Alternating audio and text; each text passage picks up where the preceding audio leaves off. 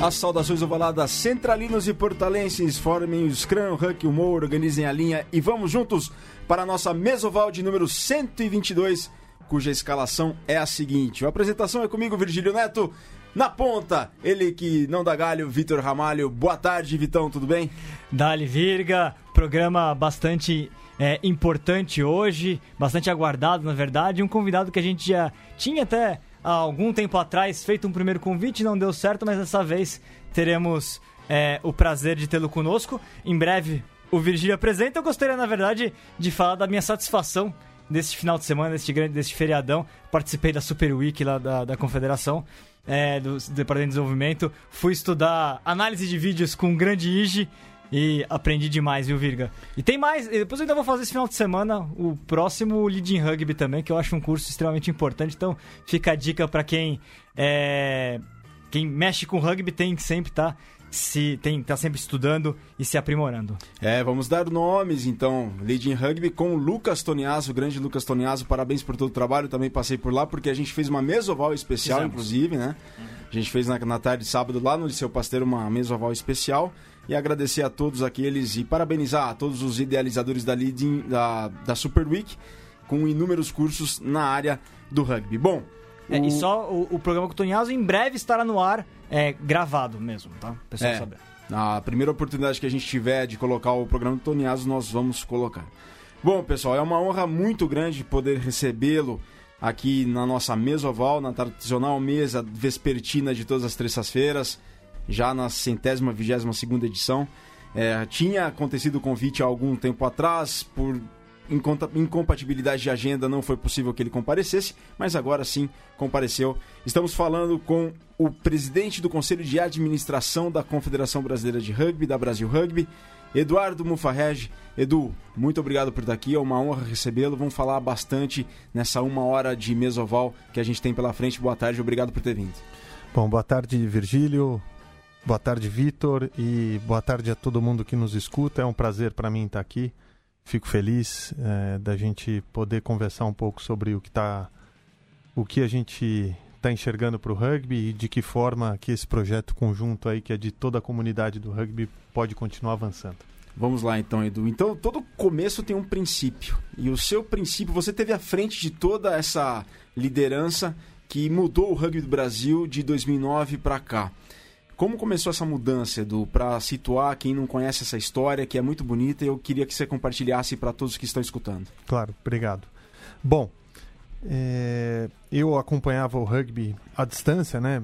Ainda na, naquela época era a BR, então tentava acompanhar as notícias pelo site da, da então associação. Uhum. Eu é, sempre gostei de rugby, fui um jogador é, nota 2,5 Opa, estamos é, aqui juntos. Então, estamos juntos aí nessa, nessa, nessa rota, mas enfim, eu não acho que você precisa ser um jogador exímio para gostar de um esporte ou defender uma causa, né? E eu olhava para o estado do rugby brasileiro, né? E eu sou, sou nascido em 76, joguei é, na categoria infantil e juvenil e eu via que desde que eu tinha parado de jogar, o rugby brasileiro não estava evoluindo, né? Pelo contrário, a gente estava perdendo tração, é, deixando de disputar campeonatos, disputando a Série B do Sul-Americano.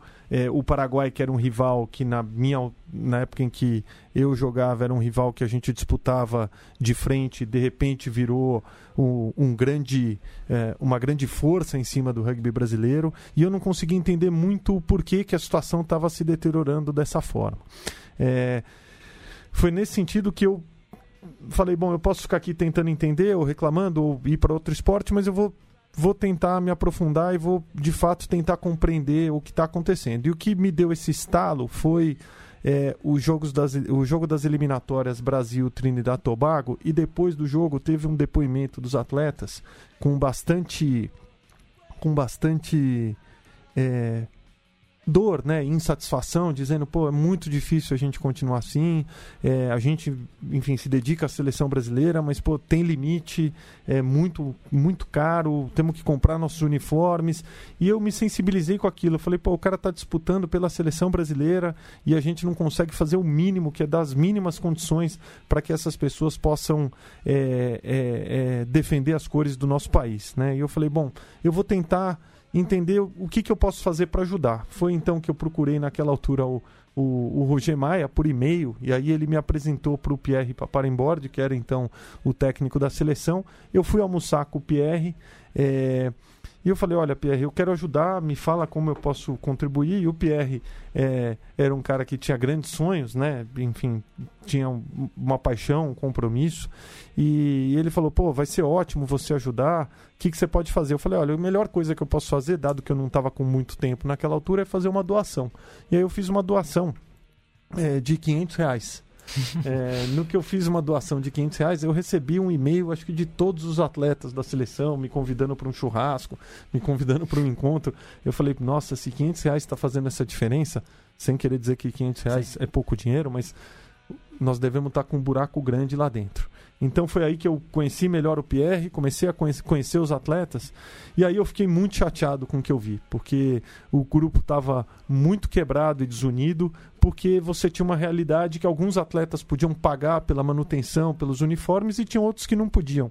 E esse tipo de clima é, não ajuda nenhuma equipe. Né? Então, eu falei, bom, como é que a gente faz para que o atleta possa só se dedicar ao esporte, que ele não tenha que é, pensar é, no uniforme, que ele não tenha que pensar no transporte, na alimentação. Todas as viagens de treinamento para aquele sul-americano de 2009 pô, eram pagas pelos atletas, quer dizer, era um esforço gigantesco e, enfim, estava causando um estresse muito grande, na minha opinião, entre eles. Eu falei, olha, nós vamos criar aqui um instrumento, né, um grupo para ajudar o atleta. Esse foi daí que surgiu o esse Grab. primeiro projeto, que era o Grab. O Grab não tinha interesse nenhum em gerir a confederação, nada disso, ou associação naquela altura. Vamos apoiar o atleta de seleção brasileira para que o cara não tenha que fazer um sacrifício completo para defender as camisas do defender a camisa do Brasil. E foi aí que surgiu a ideia a gente fez um primeiro jantar de arrecadação. É, nós levantamos nesse primeiro jantar de arrecadação 30 mil reais que já era quase o orçamento inteiro da, da ABR é verdade. Naquela naquela altura. E, e, e, a gente fez uma doação desses 30 mil reais para a BR na, naquele momento e falou: olha, tá aqui, é, por favor, pô, invistam nos atletas, comprem os uniformes, façam com que eles tenham é, preocupações menores, né? Porque a gente achava que isso era mais importante. O que aconteceu é que a gente viu que naquela altura a BR não era nada mais do que uma pessoa jurídica. Ela não tinha estrutura, ela não tinha funcionário, ela tinha uma dívida, ela não tinha nenhuma receita. E eu acho que começou a surgir daí um senso de responsabilidade de que, putz, se a gente não fizesse nada, podia ter todo o esforço de apoio aos atletas tal, mas a entidade estava completamente é, é, largada. E foi daí que a gente começou a juntar um grupo grande de pessoas, o Sami, o Werner, o Jean-Marc, é, o próprio Virgílio, eu conheci naquela altura, quando a gente criou o Grab, ele veio se oferecer para ser voluntário, e a gente começou a juntar uma base de gente que falou, pô, tá na hora do, do rugby brasileiro avançar e a gente tentar chegar em algum lugar. Naquele ano a gente teve o sul-americano de, é, disputado no Chile e para a gente foi um sul-americano duríssimo porque a gente vinha da percepção que a gente tinha feito uma boa preparação e perdemos do Chile e do Uruguai de mais de 70 pontos. Que deram origem ao comercial da Topper, inclusive. Exato, que deram origem ao comercial da Topper. E aí acho que nesse processo aí foi caindo a ficha. Falou, bom, é, se a gente não, não assumir aqui uma responsabilidade maior, de fato vai ser muito difícil a gente conseguir ter resultados diferentes. Ido, é, como é que se deu essa passagem do GRAB para a confederação, mas sobretudo da construção do, do CA? do Conselho de Administração. Como é que se deu esse processo de criação do CA, de montagem dele, de você, vocês encontrarem o modelo atual, o modelo que vocês tinham em mente? Foi, foi, um, foi um processo em, em diferentes etapas, porque primeiro a ABR era uma associação é, e, e a ABR como, como associação ela, ela tinha uma estrutura de associação, ela tinha basicamente, além da figura jurídica, ela tinha o um reconhecimento do IRB, né, que era o International Rugby Board, que é o atual World Rugby na altura, e do Conselho Nacional de Desporto. Ela não tinha nada além disso. Então a primeira coisa foi é, promover uma troca na gestão da Associação Brasileira de Rugby. Depois teve um, um evento que acabou acontecendo, que foi até feliz para todos nós, que foi a adoção do rugby dentro do programa olímpico. Então, 2000, isso, no final de 2009, isso, né? No final de 2009. Então, isso obrigou que a Associação Brasileira de Rugby virasse a Confederação Brasileira de Rugby. Então aí já teve um espaço para uma mudança estatutária. Uhum. Porém, a gente fez uma mudança de estatuto naquela altura, ainda muito simples. A gente saía, ainda tinha aquela estrutura de diretorias não remuneradas, que enfim é um modelo que está aí sendo abolido do esporte brasileiro, uhum. porque ele é de uma gestão não profissional. E, e, e, aí a gente constituiu a primeira diretoria. E nessa primeira diretoria, o Sam era o diretor-presidente, o Werner era o diretor-vice-presidente, e aí você tinha uma série de outros diretores. Quando a gente teve a primeira revisão de estatuto, a gente aproveitou para organizar a estrutura, mantendo o presidente e criando o conselho consultivo. Quer dizer, o CA, o CA não nasceu Diretamente. De, de, forma imediata. Ele nasceu como conselho consultivo e depois é, de quatro anos como conselho consultivo, eu fui presidente do conselho consultivo, ele acabou virando o conselho de administração. Portanto, a gente está falando de 2013 que teve essa mudança? Foi. Eu ah. não, não sei se precisar. Um 2014. Dia, 14? Um dia, aliás, preciso, a gente precisa sentar Sim, junto claro. e fazer essa linha do tempo, Sim. porque é, foram muitas coisas aí que aconteceram. E aí, na migração do conselho consultivo, é, virou o conselho de administração, aí com regras de governança mais claras, com regras de indicação, a própria assembleia indicando os próprios membros é, e também a composição com membros independentes, que foi um trabalho que a gente investiu bastante dinheiro. Nós contratamos a McKinsey, que é uma consultoria é, estrangeira naquela altura, ela fez um trabalho de benchmark, né, de criar referências com o que tinha de mais moderno de entidades esportivas uhum. e não esportivas no mundo. E aí o modelo adotado foi esse, de um conselho de administração e de um CEO, né, de um diretor executivo, é, eliminando no tempo essa figura do presidente. E que é um desenho que a gente é, fica feliz de ver que está sendo seguido por várias outras entidades esportivas uhum. no Brasil, inclusive Comitê Olímpico e tal. Então, isso é um ponto legal que a própria governança do Comitê Olímpico foi espelhada na governança do, da CBRU, né? Isso pós a própria saída do, do, do NUSMA. Bom, agora nós temos o último integrante dessa mesa que acabou de chegar, Daniel Venturoli HP, tão Olá. rígido quanto um IP. Boa tarde, HP. Caramba! Sou estranho isso. Primeiro, pedir desculpa a todo mundo, pro Edu principalmente, que é o convidado aí. Virga, o Vitor tá acostumado, é, não, e, o, e o Virga e o Matias, enfim.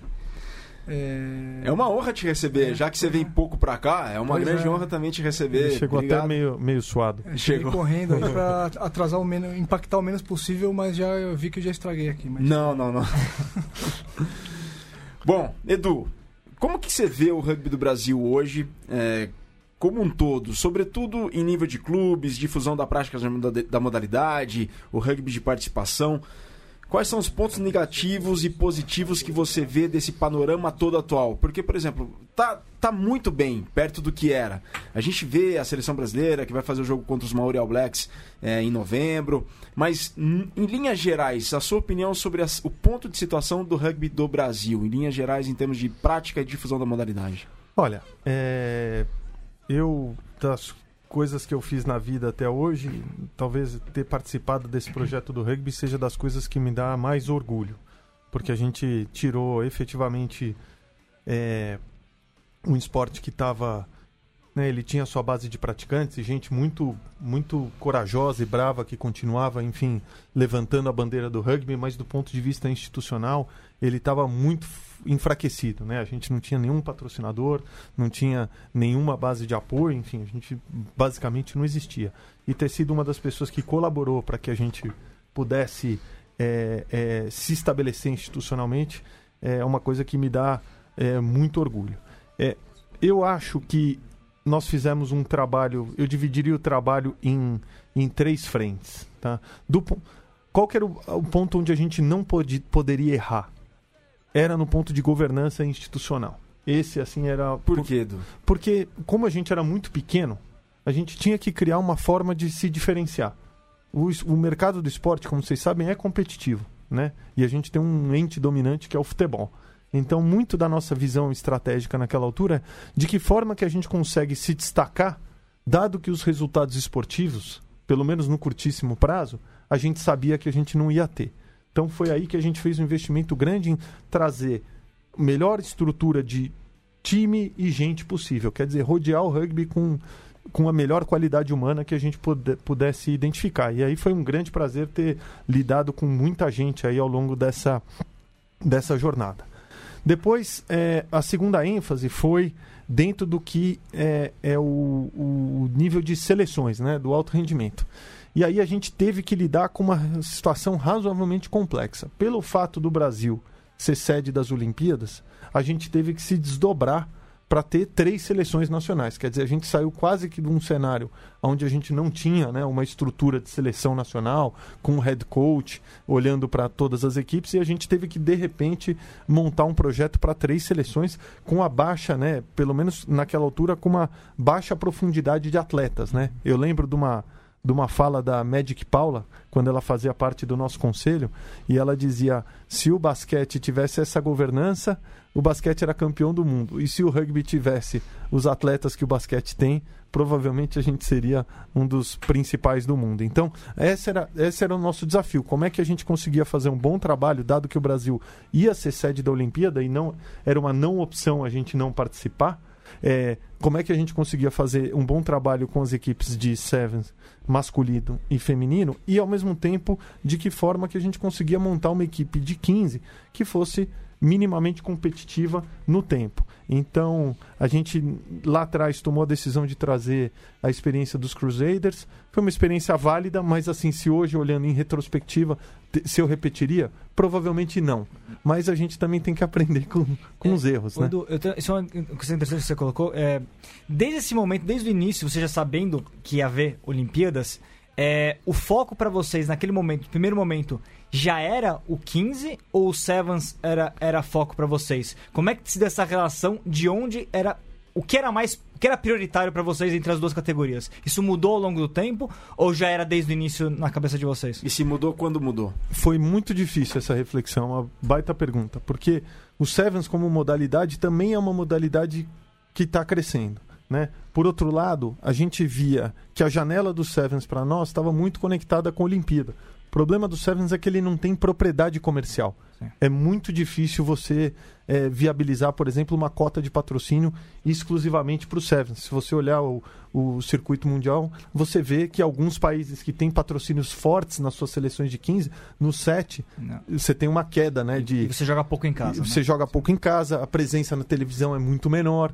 Então, assim, essa era uma reflexão que a gente tinha. Então, foi difícil, né? E é tudo olhando em retrospectiva, porque hoje tendo a experiência que a gente viveu, ficaria muito mais fácil tomar essa decisão. A gente sabia que tinha Olimpíada, que a gente tinha que fazer um bom papel, mas ao mesmo tempo a gente sabia que o que mobilizava a base de fãs, a parte de, de, de televisão, espetáculo e tal, estava conectada com 15. Então foi um jogo de tentar equilibrar meio que todos esses pratinhos é, no ar ao mesmo tempo e o que acabou fazendo é que a gente, pós-Olimpíada, tomou uma decisão de colocar o, o Seven masculino como não core, não é foco da confederação. É, foi uma escolha nossa feita porque a gente também passou a lidar com é, maiores restrições orçamentárias. Quando você pega, por exemplo, o Ciconv, pré-Olimpíada foram 4 milhões de reais. Depois de 2016 virou zero.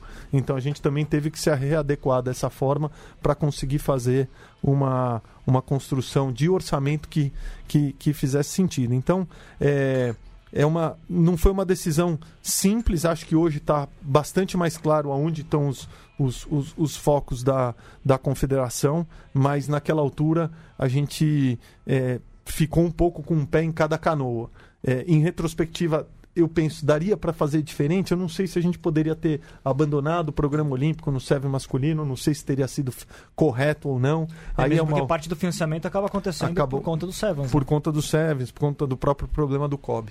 Então, assim, essa é, da destinação de lei PIVA. Então, essa foi uma reflexão importante para a gente. É, acho que hoje a gente está com mais clareza. E para não deixar de responder a pergunta do Virga, acho que é, um ponto importante. Acho que a gente fez um bom trabalho em governança. Acho que em seleções a gente vem fazendo um bom trabalho. Aonde a gente está precisando investir mais é no fomento mesmo, no desenvolvimento, no, no tal grassroots, fazer com que a gente consiga é, é, é, ampliar a base de atletas do, do rugby atual, dado Essa que esse é o maior ênfase. limitador que a gente tem hoje. Ô, Edu, uma questão você comentou que agora é, a tendência, o foco da, da CBRU mudar para o rugby de 15 agora. Após passar do ciclo olímpico, apesar vai ter Japão agora que o Brasil, pelo feminino, Deve com certeza conseguir. classificar e o masculino tem chances também, porque tem, tá brigando ali com o Chile, tá crescendo muito, o Uruguai crescendo muito. Depende muito de onde a Argentina o, tem o Chile, o Chile, por exemplo, anos, botou muito foco no Seven. Sim, Foi. sim, com certeza, sim. É, mas os recursos que o Brasil recebe de é, recebe, recebe do, do COB ainda é focado no rugby olímpico, Seven Aside, certo? Certo. Se a gente, por exemplo, se o rugby sair do, do sair do programa olímpico, a gente nem vai mais nas reuniões no COB. Então, por exemplo, as reuniões do COB que eu, enfim, tenho participado, é... nesse ano entrou a galera do surf, do skate, Uhum. Agora tem escalada. escalada. Então, assim, o beisebol voltou. 3x3. Então, assim, as reuniões do, do, do COB estão bem mais povoadas por essa adesão de novas modalidades. Sim, mas uh, o recurso, é, apesar de tirar o foco, o recurso vai continuar sendo é, aplicado integralmente no Rugby Sevens. É, tem uma parte da destinação da Lei Piva que você pode utilizar para a estrutura, né? Porque grande parte das confederações tem, grande parte não, mas assim, é, grande parte. Uns 60% das confederações tem como única dotação orçamentária COB. E aí ele tem que cobrir custo de escritório, de estrutura, etc. Que é comum para que é comum para todo, todos. Então, assim, a destinação, os gastos do COB, por exemplo, agora tem torneio juvenil, Sevens. Então, isso é um gasto que a gente consegue pleitear com o COB. Mas tudo que é rugby é, 15, fora da estrutura comum, que é compartilhada por todas as modalidades, por... É, não vem da dotação do COB. Tá. E, desculpa, mais uma pergunta. É, e passado o ciclo olímpico, imagino que havia alguma expectativa de resultados, tanto da seleção, da, mais da seleção feminina do que da masculina, às vezes porque é, eu, eu, lembro entrevistas de membros da, da comissão, enfim, que é, até da direção da CBR, falaram, ah, espera talvez pegar uma medalha ali se o chaveamento for bom, chegar perto do, ali do tentar bliscar um bronze, der tudo certo, enfim. Masculino um pouco menos, porque obviamente os homens têm um gap maior em relação ao, alto, ao, ao Tier 1 hoje em dia. É, passado esse ciclo olímpico agora, pensando em Japão 2020, como que vai ser, como, qual vai ser essa expectativa? E qual vai ser a preparação, se vai haver alguma coisa especial pensando nos jogos? É, aí só complementando o que o HP está falando, na verdade, Edu, é, até é interessante a gente saber do, qual é a expectativa no caso de cobrança da parte do conselho, né? Porque uma coisa Sim. é o conselho, outra coisa é a gestão administrativa especificamente do alto rendimento, por exemplo, né? Claro. Que tem as suas próprias expectativas, né? Claro. Ah, é, bom, com relação ao último ciclo olímpico, nossa meta é, estabelecida, colocada, enfim, como meta para a gestão, era terminar no feminino em top 8 né? E se classificar para o circuito mundial como equipe core. É, a gente conseguiu uma meta, outra não. Tá? Então uhum. aquele jogo contra o Japão Sim. foi decisivo para a gente porque era o nosso rival direto é, para estar tá no circuito. É, então nós não chegamos porque a gente perdeu uma partida que não poderia ter perdido. É, com relação à performance no campeonato mundial, né, que aconteceu esse ano, é, volta na questão do Sevens. É, a estrutura de torneio desse ano, acho que eu não poderia pensar numa estrutura pior, né? Sim. Um mata-mata do primeiro jogo. Então você, é muito difícil. A gente pegou o Canadá, depois, enfim, tivemos tivemos uma dificuldade, apesar de ter feito jogos parelhos. Então, Sim. tudo muito tudo muito no detalhe. Ah, o objetivo principal que a gente tem dentro. A gente tem um, um principal desafio na equipe é, feminina, que é justamente as atletas que fizeram parte da seleção até o ciclo olímpico são aquelas que disputaram o Mundial de Dubai em 2011. Em 2009, perdão. São, eram basicamente as mesmas, né? E agora você tem uma transição de base de atletas. Você tem agora novas caras aparecendo. Então, só o que a Baby daquela geração. Te... Ah. Basicamente a Baby. Então, o que a gente pretende fazer é que essas novas atletas ganhem mais cancha, mais experiência para que possam chegar em Tóquio é, em condições melhores. E também olhando um pouco para o biotipo necessário para o rugby feminino. A gente tinha uma equipe, por exemplo, que tinha é, uma habilidade de passe muito boa, mas uma dificuldade de finalização, por não ter nenhuma velocista dentro da equipe, muito grande. Então são essas as coisas que a gente está corrigindo para poder fazer em Tóquio uma performance superior à que a gente fez no Rio. É, e em com relação a, ainda pegando um pouquinho das seleções, daqui a pouco a gente vai querer mudar o foco do, da conversa. Mas pensando em seleções, você tinha comentado lá no, na, na, sua análise prévia né, desse seu percurso é, com a CBRU, do, do, do, aquilo que você considerou que foi um erro com relação aos Crusaders. Né? Então eu queria que você analisasse que, como é que foi esse processo de escolha dos Crusaders e como é que vocês concluíram que não era o, o caminho. Bom, a gente tava todo mundo aprendendo, né? Assim, não tinha ninguém tinha trajetória de dirigente esportivo ou de gestor de rugby. É, então a gente foi tentar procurar, dado que a gente não tinha na nossa, pelo menos era a percepção que você não tinha nenhuma profundidade, não tinha grande profundidade técnica no Brasil, principalmente após a saída do, do Pierre e o Mário Domingues, que seria um outro bom técnico potencial, estava morando no Canadá. Tem o Mar... mesoval com ele, Toto Camardon. É bacana. É, o, o Toto trabalhou com a gente Sim. também, né? A gente fez essa, essa tentativa, então falou, bom, precisamos tentar aqui criar um, um sistema. A, a, oferta apontada pelos neozelandeses era, de, era uma oferta de um sistema. Só que, na verdade, na vida real, o que acabou vindo não foi um sistema, vieram alguns técnicos, mas que não tinha uma convergência de plano de ação estruturado. Quer dizer, uma coisa mais. É... Pontual. É, nem diria pontual, acho que assim, mais. É, é...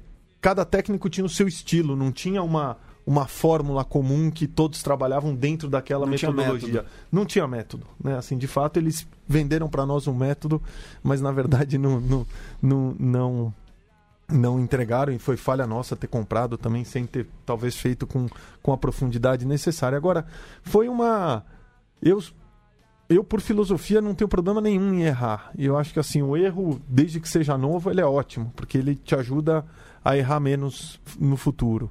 E, e foi uma experiência boa, mas que, assim, de uma certa forma, é, se a gente tivesse apontado para um sistema de alto rendimento assim como a gente tem hoje lá atrás, principalmente quando a gente tinha uma economia e um tipo de investimento em esporte talvez mais mais robusto do que a gente tem hoje, a gente poderia já estar colhendo alguns frutos que vão acabar ficando para daqui a dois anos. Eu, faço, eu fiz a pergunta, na verdade, muito porque é uma questão que às vezes aparece na minha cabeça, né? Agora olhando o Razor, né? Ele foi campeão de tudo bicampeão. lá com os Cruzeiros, bicampeão. bicampeão. Aí eu pergunto, é, ele ficou muito pouco tempo, ficou um torneio só no, no dois, é, dois torneios, foi, foi muito pouco tempo. Sul-americano é. em Temuco. Dois sul-americanos. É, dois. Dois é. sul-americanos. Dois como principal e um como auxiliar. É, então fica mesmo essa questão, né? Onde que será, por que, que, por que, que será que eles não conseguiram é, estabelecer o, um, um plano de, de ação? Porque o, qualidade eles têm. Eles, é, o Razer, por exemplo, prova isso a cada dia, né? Então é uma questão que fica mesmo. Acho uma questão natural para quem acompanha rugby, né? Internacional, sobretudo. Eu acho que tem um paralelo um pouco com o Brasil no futebol, né? Acho que você tem uma matéria-prima tão grande de atletas que o teu trabalho é muito mais de botar é, as pessoas certas nos lugares certos do que fazer um trabalho de lapidação, de fundamento, que é um negócio que o Rodolfo fez sim, com sim. a exaustão. Né? Se lembrar, o primeiro jogo contra o Rodolfo, do Rodolfo foi contra o Paraguai em Bento Gonçalves e nós perdemos. Né? Então, assim, e, e, e, eu admiro ele muito por isso, porque é um cara que está disposto a, errar e a tomar risco para depois acertar. Então, essa foi uma, uma reflexão de, de, de, de desenho que para a gente era. É, importante que eu acho que assim, na medida em que a gente tiver mais gente, né, e uma base de atletas mais ampla e mais bem preparados, disputando, disputando torneios em alto nível, o trabalho do técnico passa a ser diferente do que ele é atualmente. Sim. Bom, galera, estamos ao vivo pelo Facebook. Participem conosco, mandem suas perguntas, seus comentários. Faça como o Lucas Toniaso, que está colocando aqui, estou acompanhando. O Fernando Baeta, lá da Itália, tchau. O Leleco, lá de Sete Lagoas, também está conosco. Mário Zerbeto, Vida Longa ao Rugby do Brasil. Quanto mais pessoas ajudando e remando para o mesmo lado, melhor. José Gabriel Gato Matos, Rubem Valenzuela, treinador da Seleção Mineira Juvenil, Carequinha da Federal também acompanhando, Renatão também está aqui conosco, e o Carequinha pergunta aqui, ó, o Renatão coloca que não existem jogadores suficientes, é o problema que o Eduardo tinha falado no começo do programa da questão da, da da carência da difusão do, da modalidade. E o Carequinha coloca quanto os déficits da CBRU que foram mencionados na, na imprensa recentemente, Edu, o que, que isso influencia nas seleções de base? Olha, a gente teve que lidar com um cenário bem adverso, né? A gente teve quebra, nós perdemos uma parte de financiamento público, que foi esse Conve, nós perdemos três patrocinadores, e ao mesmo tempo é, a gente tinha que tomar uma decisão se a gente mantinha os programas ou a gente simplesmente desacelerava, né? a gente deixava de fazer. É, para você, se você desmontar uma estrutura de alto rendimento, você não reconstrói, ou você vai demorar 4, 5 anos para reconstruir, porque você vai perder a confiança dos atletas, você vai perder, enfim, todo todo o compromisso de todas as pessoas com o sistema. Então, foi uma decisão dura da gente manter o programa e incorrer nesse déficit, porque a gente achava que isso era importante para que a gente pudesse chegar no, nesse ano, né?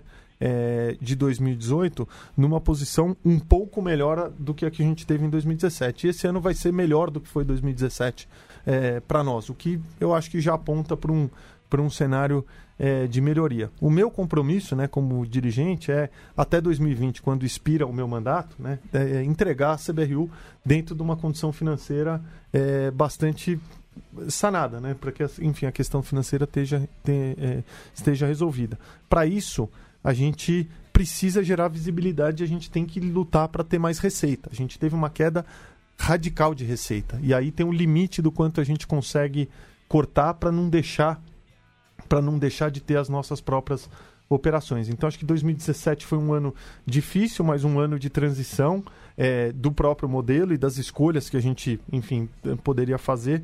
E para 2018 eu acho que a gente está mais bem condicionado. Estamos fazendo um trabalho aí é, com, com algumas federações e alguns clubes para que a gente possa de fato trabalhar melhor nessa parte que eu reconheço que foi talvez o nosso ponto me menos bem trabalhado, que foi a parte de desenvolvimento e fomento de novos atletas. Mas acho que isso está matriculado e a gente, enfim, espera poder desempenhar o... da melhor forma possível.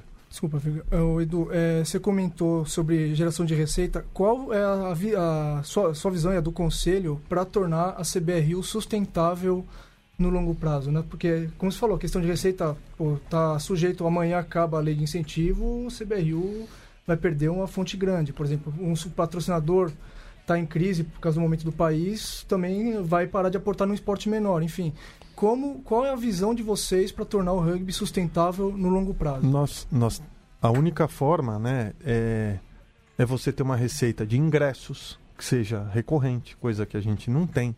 É uma receita de direitos de TV, que nós também não temos.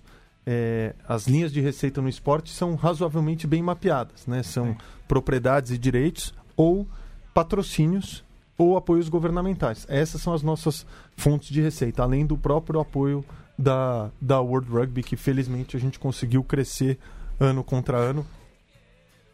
E isso fez uma, uma grande diferença. Agora, é, esse conceito depende muito, né? Porque, assim, quais são as receitas que a gente pode contar?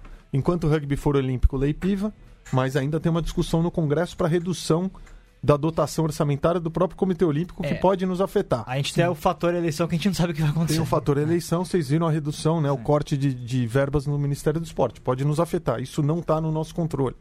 É, a negociação de verbas com a World Rugby. Essa é uma coisa que, pô, um trabalho grande. Pô, eu fui para Londres dois, duas vezes esse ano, o ano passado, onde a gente está sempre pleiteando algum aumento, um projeto, porque essa é uma receita que, pô, tem ela tem, durante uma janela de tempo, pelo menos, ela tem alguma garantia. Se eles estabelecem que vão ter conosco durante quatro anos, perfeito, nós vamos ter durante quatro anos. E a gente tem feito um, um, um lobby positivo muito grande, porque, de uma certa forma, a gente está mostrando que a gente merece um incremento de alocação de verba. Porque, para quem está nos ouvindo e não conhece, a World Rugby tem uma grande alocação, uma grande fonte de receita que é a Copa do Mundo de Rugby. Essa Sim. é uhum. 95% da receita da World Rugby.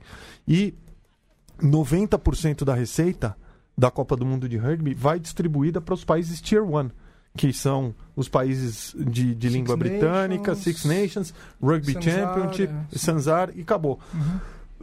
Então, assim, o critério de distribuição, independente de a gente estar tá fazendo um bom trabalho ou não, chega muito pouco dinheiro em país Tier 3, Tier 2, 3, como é o nosso caso. Então, a gente acha que essa é uma fonte de receita que vale a pena a gente continuar lutando, dado que a World Rugby tem interesse que o rugby no Brasil cresça, que a seleção brasileira performe. Então, uma parte é uma coisa que a gente tem trabalhado.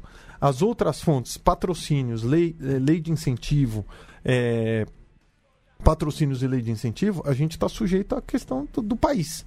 É, é, é, parte do jogo. A gente tem um patrocinador, dois patrocinadores principais que são entidades fortes, que são o Bradesco e a Heineken, que estão Sim. conosco até 2020. Então, isso por contrato. Então, ah, ninguém, ah, tá. hum. ninguém vai furar esse contrato. Mas a gente vai ter que fazer renegociações para os anos futuros, caso esses patrocinadores desejem permanecer conosco. No caso do Diego, é uma meta sua, já que você está falando que você, o, seu, o seu mandato vai até 2020. Portanto, é, estaria nas, nas, suas metas ter isso tudo renovado até lá. Eu né? espero renovar. Por isso que até, por exemplo, a notícia de hoje, né, que saiu no, no na imprensa britânica da expansão da Copa do Mundo como algo Sim. que está sendo levado a sério, para o Bradesco, por exemplo, é muito importante. Porque eles falam, pô, a gente precisa ter visibilidade. Hoje o rugby não me dá visibilidade. Esse é o feedback que o Bradesco nos dá é, em toda reunião que a gente faz. Uma potencial movimentação em direção da Copa do Mundo apoia é, uhum. essa renovação de patrocínio para os anos futuros. Agora, também estão com a gente há 10 anos. Eu não sei até quando que eles vão esperar Sim. pela visibilidade. Só para só, só completar a questão do financiamento ainda, é, só para entender uma coisa, é, Edu. É, você falou que uma parte do dinheiro vai para Tier 1, né? É, parte, na verdade, o World Rugby ele financia viagem, por exemplo, para amistosos, por exemplo. Isso, isso, não sei se está na sua conta do, desse, dessa maior parte, mas enfim, eu queria que você esclarecesse essa questão. É, para as janelas, né? É, para janelas. janelas, sim. E, e também para a série gente, mundial também. Que né? a gente começou a usar dois anos atrás, porque até então a gente nunca tinha jogado numa janela sim. IRB valendo ranking. E também para a série mundial. Não, uma é, janela World, World Rugby. E também para a série mundial de Sevens também, né? É. é. mas eu queria, na hora de que você até comentasse, não sei se o HP tiver algum é, incremento essa pergunta, bem para ele colocar na sequência. O quanto que, na verdade, é, essa última eleição do World Rugby, a, a presença do Agostinho Pichot, tem ajudado ou não uh, o Brasil a se colocar, porque o que, eu tenho, o que eu tenho visto, na verdade, é um foco cada vez maior do World Rugby nas Américas. Né? Se você comparar mais ou menos na Os última. outros continentes. É, é tem até um, e na minha opinião, é uma opinião até mais imparcial, esquecendo que eu sou brasileiro, né?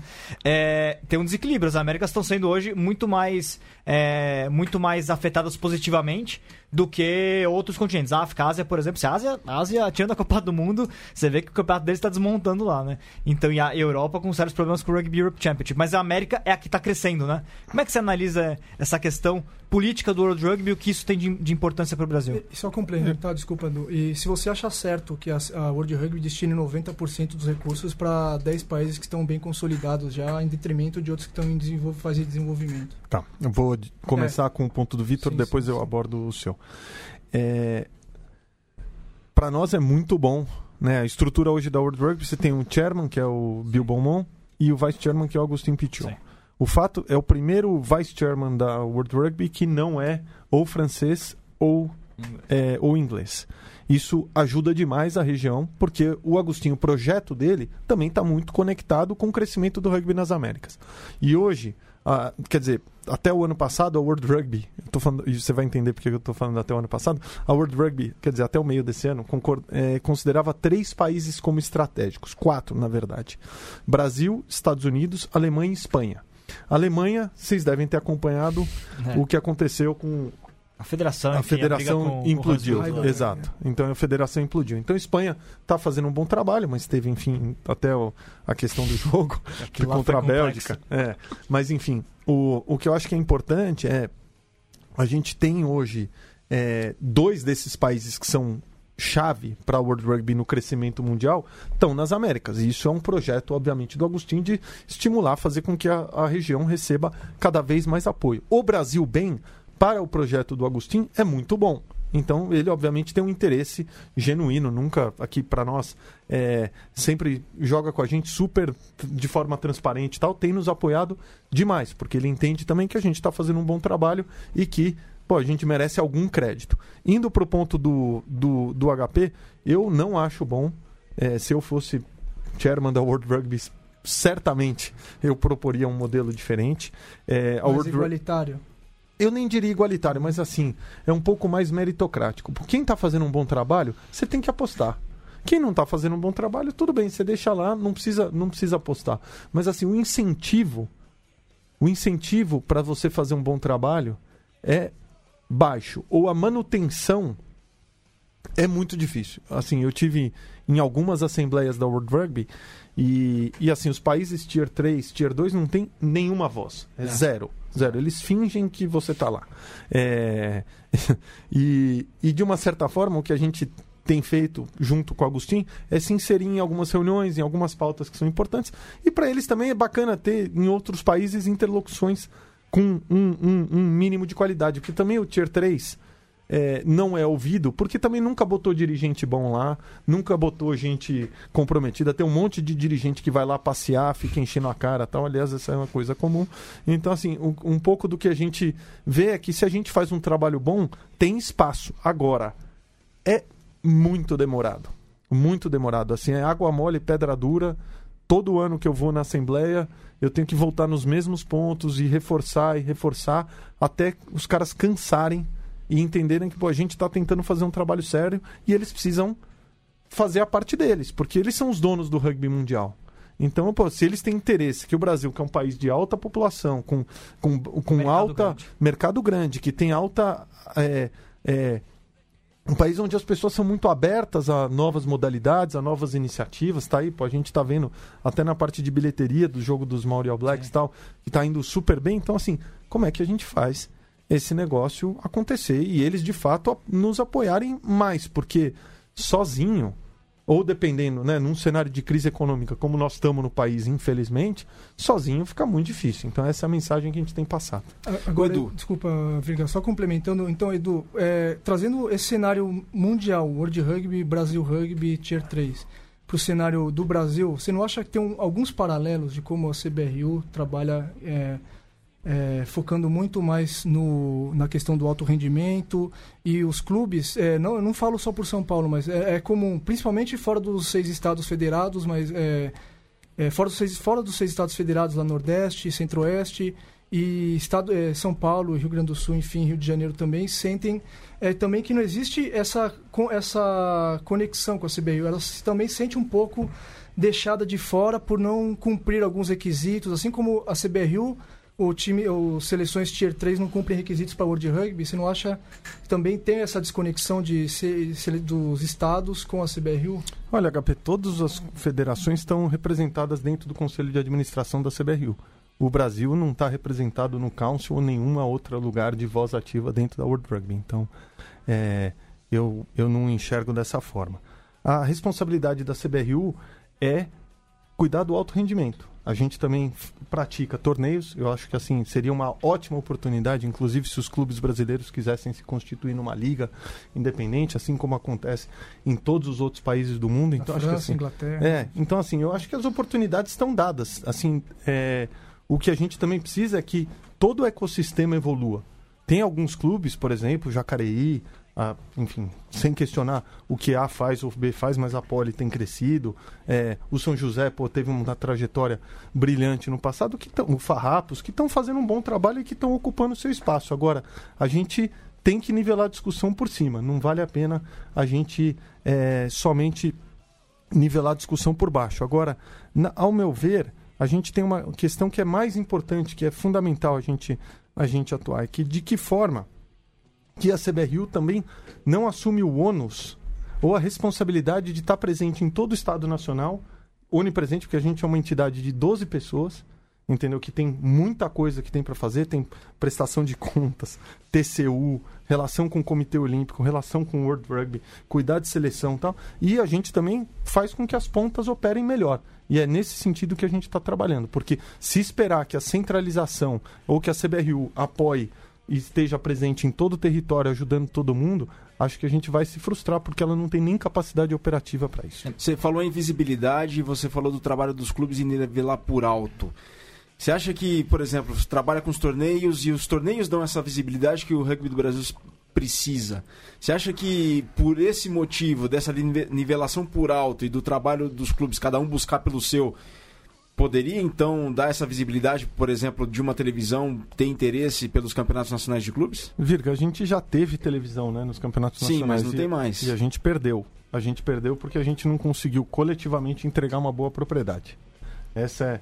E assim, o Super 8, que agora é o Super 16, é uma propriedade que tem custo. Né? A gente faz um projeto de captação, a gente traz investidores para manterem esse torneio. Agora, é, eu acho que o rugby todo tem que dar um passo no profissionalismo. Senão a gente, de fato, vai continuar tendo propriedades que não têm apelo para o patrocinador, aí você não consegue atrair recursos, você não consegue atrair recursos, você não consegue remunerar time, não consegue remunerar é, equipe técnica. Então a gente precisa sair um pouco é, desse ciclo. Nesse sentido, e a gente, mais importante, uma coisa que a gente não está falando, a gente tem que criar um caminho para o nosso atleta.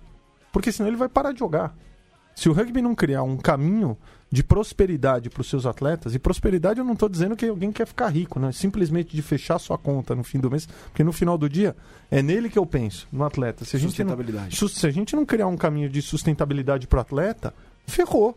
Mas... Entendeu? O que vai acontecer é que eles não vão continuar, ou vão jogar fora, ou vão abandonar, como acontece em todos os países que são amadores. Se você olhar a quebra na seleção chilena ou a quebra na seleção uruguaia, quando as pessoas completam 18 anos, é gigantesca. Portugal então, é o maior afetado com isso. Se Portugal. Um, um caso e, Perfeito. Pô, é... legal, obrigado pela tua contribuição. Então, assim, é, é isso que a gente precisa também criar, um ecossistema que seja virtuoso para o atleta. Porque senão, assim, como é que a gente atrai o menino do projeto social?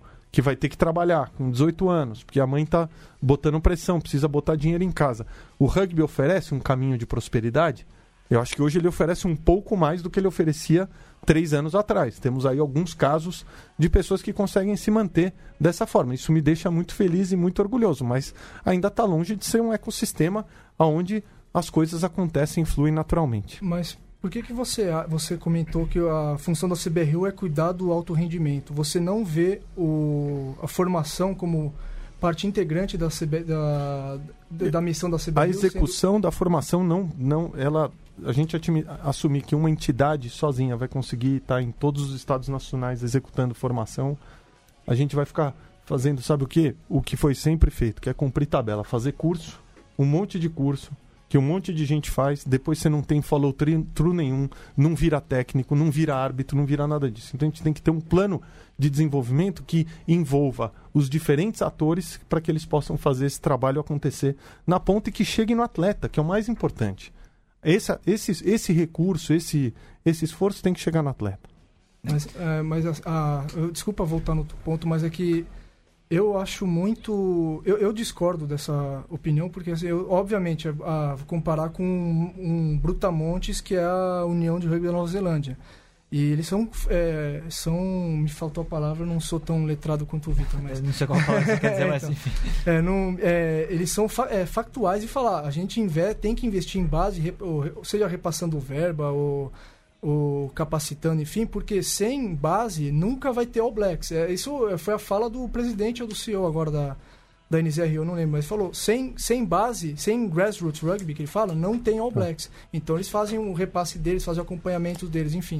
É, a gente, não sei, às vezes tá, parece estar tá preocupado em criar um caminho, mas não vai ter ninguém para trilhar esse caminho. É, eu não queria entrar nesse dilema, tem base ou não tem base, porque eu acho que isso é um falso dilema, na verdade. Eu acho que sim, a gente tem que ter base. Todo mundo converge, essa é uma questão consagrada. O que nós estamos falando é do modelo, onde a gente consegue fazer isso. É, infelizmente, é, como eu disse para vocês, e é importante a gente levar em coisas em questão as perspectivas, porque contexto sempre importa. Nossa receita ano contra ano, 2016 contra 2017, caiu 40%. Então, assim, fica muito difícil num cenário como esse você executar executar o que você tem comprometido e ainda desenvolver novos projetos. Então 2017 foi um ano de estabilização e em 2018 tem relações e convênios sendo estabelecidos para que de fato isso que você está colocando e eu concordo é essencial possa acontecer.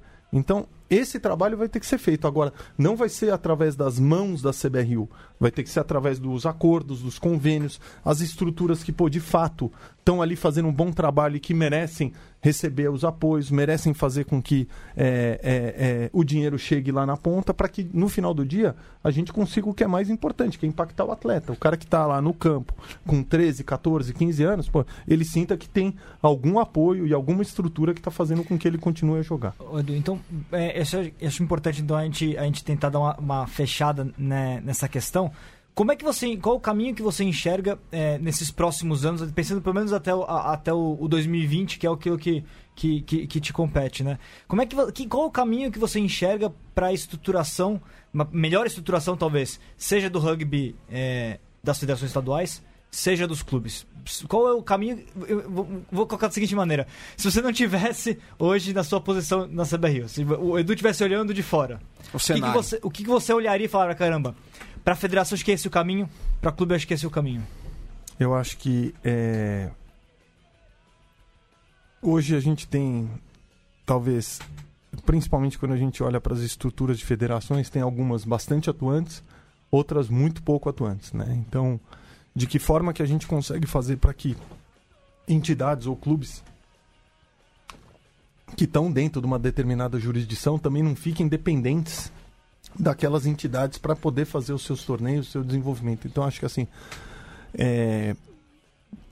como reflexão, eu acho que o que, que a gente deveria, de que forma a gente deveria abordar nesse esse campo? Primeiro, um- processo que seja um processo construído em rede, onde você tenha diversos atores com responsabilidades distintas. Ao mesmo tempo que a gente consiga garantir o financiamento desses projetos. Porque hoje o maior, a maior dificuldade que a gente tem na parte do desenvolvimento é que o desenvolvimento também para patrocínios e apoios não é uma um- um- Não é tão sexy, não né? é visível né apesar de nós aqui to- todos acharmos não sexy mas legal para burro Sim. mas assim para para quem tá sexy não seria É, a eu palavra sei, eu certa para isso uma bobagem É, aqui né, antes. tudo bom Só pra descontrair. não. Então, assim, o que a gente precisa é criar um ecossistema de desenvolvimento que seja esse seja sustentável. Porque ah, se a gente tiver uma boa seleção, eu acredito que a gente vai ter pessoas dispostas a comprar a propriedade dessa seleção. Mas o grande desafio é como é que a gente faz para que as outras propriedades que são menos atrativas, para que a gente consiga viabilizar essas propriedades. Então, necessariamente, a gente precisaria ter mais superávit em seleção para que a gente pudesse investir mais em outras frentes, ou vice-versa. Então, acho que é, é, esse, para mim, assim, fala, o que, que é prioridade para a gente? É criar um ecossistema sustentável para que a gente possa fazer com que os recursos cheguem na ponta é, dentro dessas, dentro dessas é, atribuições. Qual que é o maior desafio que a gente tem ao mesmo tempo? É, é a obtenção de novos patrocínios, né? A gente tem uma renovação com os Correios, que é importante, mas os Correios, enfim, são uma empresa estatal, a gente não sabe o que vai acontecer. E, enfim, toda a parte de patrocínio esportivo no Brasil hoje está sofrendo. Então, a gente também vai ter que tomar decisões aí é, em cima desse cenário. Mas se eu fosse eleger hoje uma principal prioridade seria criar uma sustentabilidade para esse ecossistema de desenvolvimento para que ele ocorra a despeito de seleção brasileira, a despeito de liga ou a despeito de torneios de clubes. Ah, teve A respeito sobre- de liga, É Vitor. isso. A respeito de liga, o Pizza, se não me engano é o Pizza, Marcelo Sensoni é o Pizza, ele coloca É aqui. Pizza. Qual que é a opinião do senhor Eduardo em relação à Liga Profissional Brasileira Rugby Pro? É, eu vou emendar é, o que você está enxergando para a Liga Sul-Americana, né? Porque já foi, inclusive, ontem lá na reunião de patrocinadores, você comentado um pouquinho rapidamente sobre ela, né? Já- ainda está sendo definida, mas enfim, as ligas. É, eu acho que todas as ligas passam por uma por uma questão que é essencial, quem financia, né? É, a CBR hoje não tem balanço para financiar a liga e acho que nem seria uma boa alocação de recursos, para ser muito sincero. Então, é, Mas ela deu o aval dela pra Liga Pro, né? Se eu não me engano. não, foi, a gente foi o Agostinho lá no evento e tudo mais, né? qual Do ano Ah. passado que teve Brasil e Brasil e de e aí o que aca- acaba acontecendo é o seguinte: o, o aval a gente, enfim, pode dar, mas a realidade é o seguinte: enquanto uma pessoa não conseguir ancorar os investidores que vão bancar essa liga por pelo menos três anos, não dá pra gente, enfim, entrar num projeto que seja uma aventura. Né? Porque aí é melhor deixar como tá do que ir para um outro lugar e falar, pô, conseguimos por um ano, e aí depois o projeto da liga é, é, acaba sendo implodido. Então, o que aconteceu foi que a World Rugby está disposta a investir na, na Liga Sul-Americana. Então, nesse contexto, existe já um potencial financiador com outros investidores, que a turma lá do, da World Rugby está indo atrás. Então, se isso acontecer, a gente, obviamente, tem interesse, porque isso vai de encontro com o sistema e, mais importante, oferece o caminho de prosperidade para o atleta, que é o que a gente acha que também é importante. Então, é, eu Vamos ver se isso acontece. Para ser muito sincero, com as informações que eu tenho hoje, assim, eu não sei te precisar se ela sai ou não sai. Pode Tá. ser que saia ou pode ser que não saia. Eu não acho que é uma venda fácil, tá? Uhum. Aqui sendo muito sincero, falar, não, vai ter liga, tá? Não- Adoraria que tivesse, mas tanto a profissional brasileira quanto a sul-americana. Mas, de novo, capital tá escasso, né? Não tem muita gente querendo Investir. querendo investir, mas se a gente conseguir, né, se a World Rugby conseguir esses investidores, pô, a gente obviamente vai vai ter interesse em botar de pé, porque isso, pô, ajuda toda a parte de competição que a gente acha que é, a gente sabe que é uma, uma dificuldade. Galera, a gente tá chegando na reta final da Mesoval, nos Hoje não- últimos não tinha quatro 90 horas de minutos. hoje? Antes fosse tivesse 4 horas, né, Você Lê? tinha Mas- fechado o estúdio hoje, Virga? Impossível, a gente tá repleto de perguntas aqui, do já quebrou o recorde de audiência, então tem- se a gente pudesse fazer um programa em duas horas, seria ainda pouco. Mas tem um ponto importantíssimo que eu tenho certeza que o Vitor vai gostar. Edu, Tupis vai mudar ou não vai mudar?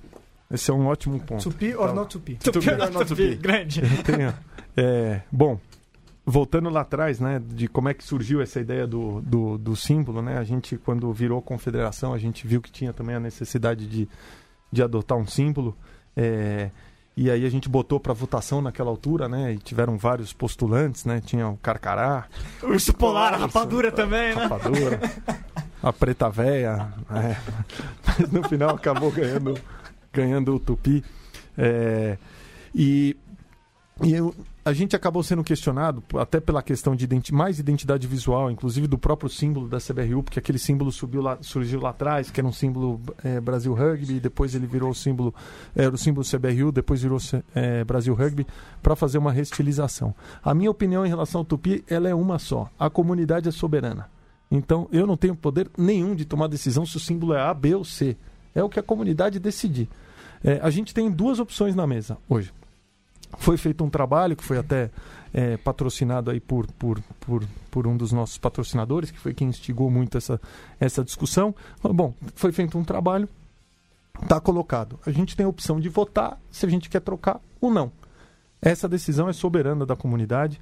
Acho que é, tem uma reflexão em relação ao símbolo, que eu acho que é importante para a gente colocar. Eu acho que o nosso símbolo hoje está defasado. Defasado. É, o nosso símbolo do Brasil Rugby ele ah, foi o escudo. o escudo, perdão, Arsenal, perdão. Né?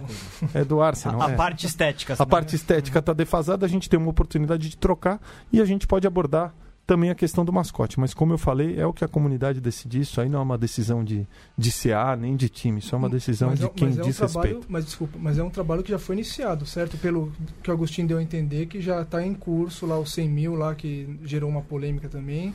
Já está em curso. Isso, todos os recursos foram bancados por terceiros, né? Não teve nenhum, nenhum, nenhum, nenhuma, nenhum investimento orçamentário por parte da CBRU. Uhum. E, e o que acaba acontecendo é que é, esse trabalho foi feito e agora, assim, até queria botar aqui para a gente discutir. Vale a pena botar para votação ou não? Eu acho que não. eu, é que assim, eu, eu sou suspeito para falar porque eu sou muito. E, assim, a minha questão, na verdade, é do, com relação a uma mudança, até eu escrevi o artigo, você, Dante, já até comentou pessoalmente um com o outro sobre isso. É, na minha opinião, na verdade, a grande questão é a mudança de nome que não é algo usual né, no mundo do rugby. Eu não, não tentei puxar da minha memória se eu conheço alguém que tenha mudado o mascote. O logo eu concordo com você, eu acho ele bem defasado, Nossa, eu, não, eu acho que já tinha que superar ele mesmo.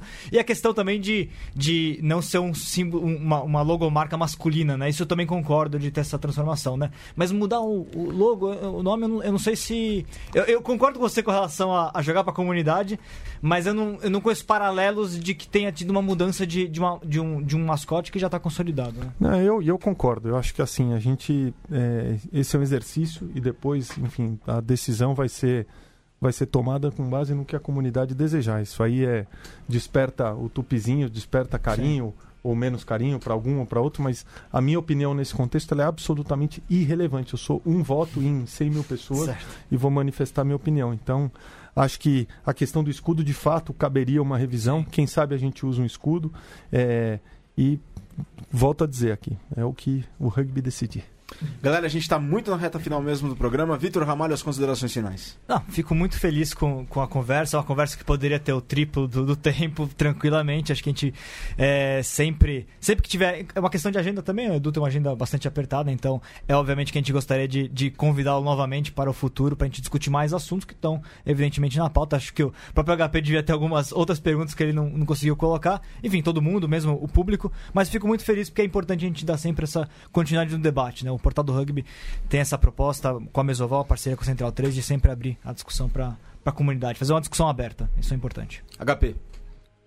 É, obrigado pelo bom, obrigado pelo presença do Edu aqui. acho muito importante ter esse diálogo. Já veio o Agostinho aqui. Acho que faltava alguém do CA mesmo, até para entender essas diferentes funções, né? O que, que faz o CEO, o que faz o CA, enfim. É, e desculpa o atraso de novo, porque, como eu falei, pô, eu tenho pergunta aqui pro dia inteiro, dá pro acabar com a agenda do Edu aí, mas é, acho que foi muito. esclareceu muitas coisas, eu acho. Gerou, tem um monte de pergunta aqui também. Eu estava olhando os comentários aqui, tem Sim. pergunta para mais um dia também.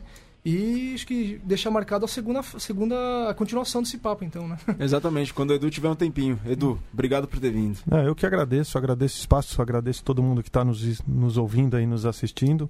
Estou à disposição, se a gente puder receber as perguntas, ou a gente volta outro dia para responder as perguntas, enfim, tudo que tiver ao nosso alcance para tentar, enfim, manter o máximo de comunicação e transparência. Estamos junto aí para colaborar. Bom, e dentro dos comentários, muita gente te parabenizou pela trajetória, pelo trabalho e que você foi um dos grandes protagonistas dessa virada do rugby brasileiro e te agradece e cumprimenta por isso, Edu. Parabéns. É, eu que agradeço, não foi um trabalho de uma pessoa só, foi um trabalho de muita gente, inclusive do portal. Então agradeço aí todo mundo que está nos ouvindo e torce junto. É isso aí, galera. Próxima semana tem mais. Pedimos muitas desculpas por não lermos todos os comentários aqui, mas eles estão todos publicados. Depois, se o Edu quiser dar uma olhada e poder analisar, respondê-los, vai estar à disposição, porque está público no Facebook. Muito obrigado a todos pela audiência, pela paciência. Para a semana a gente tem mais. Saudações ovaladas, centralinos e portalenses e um grande abraço.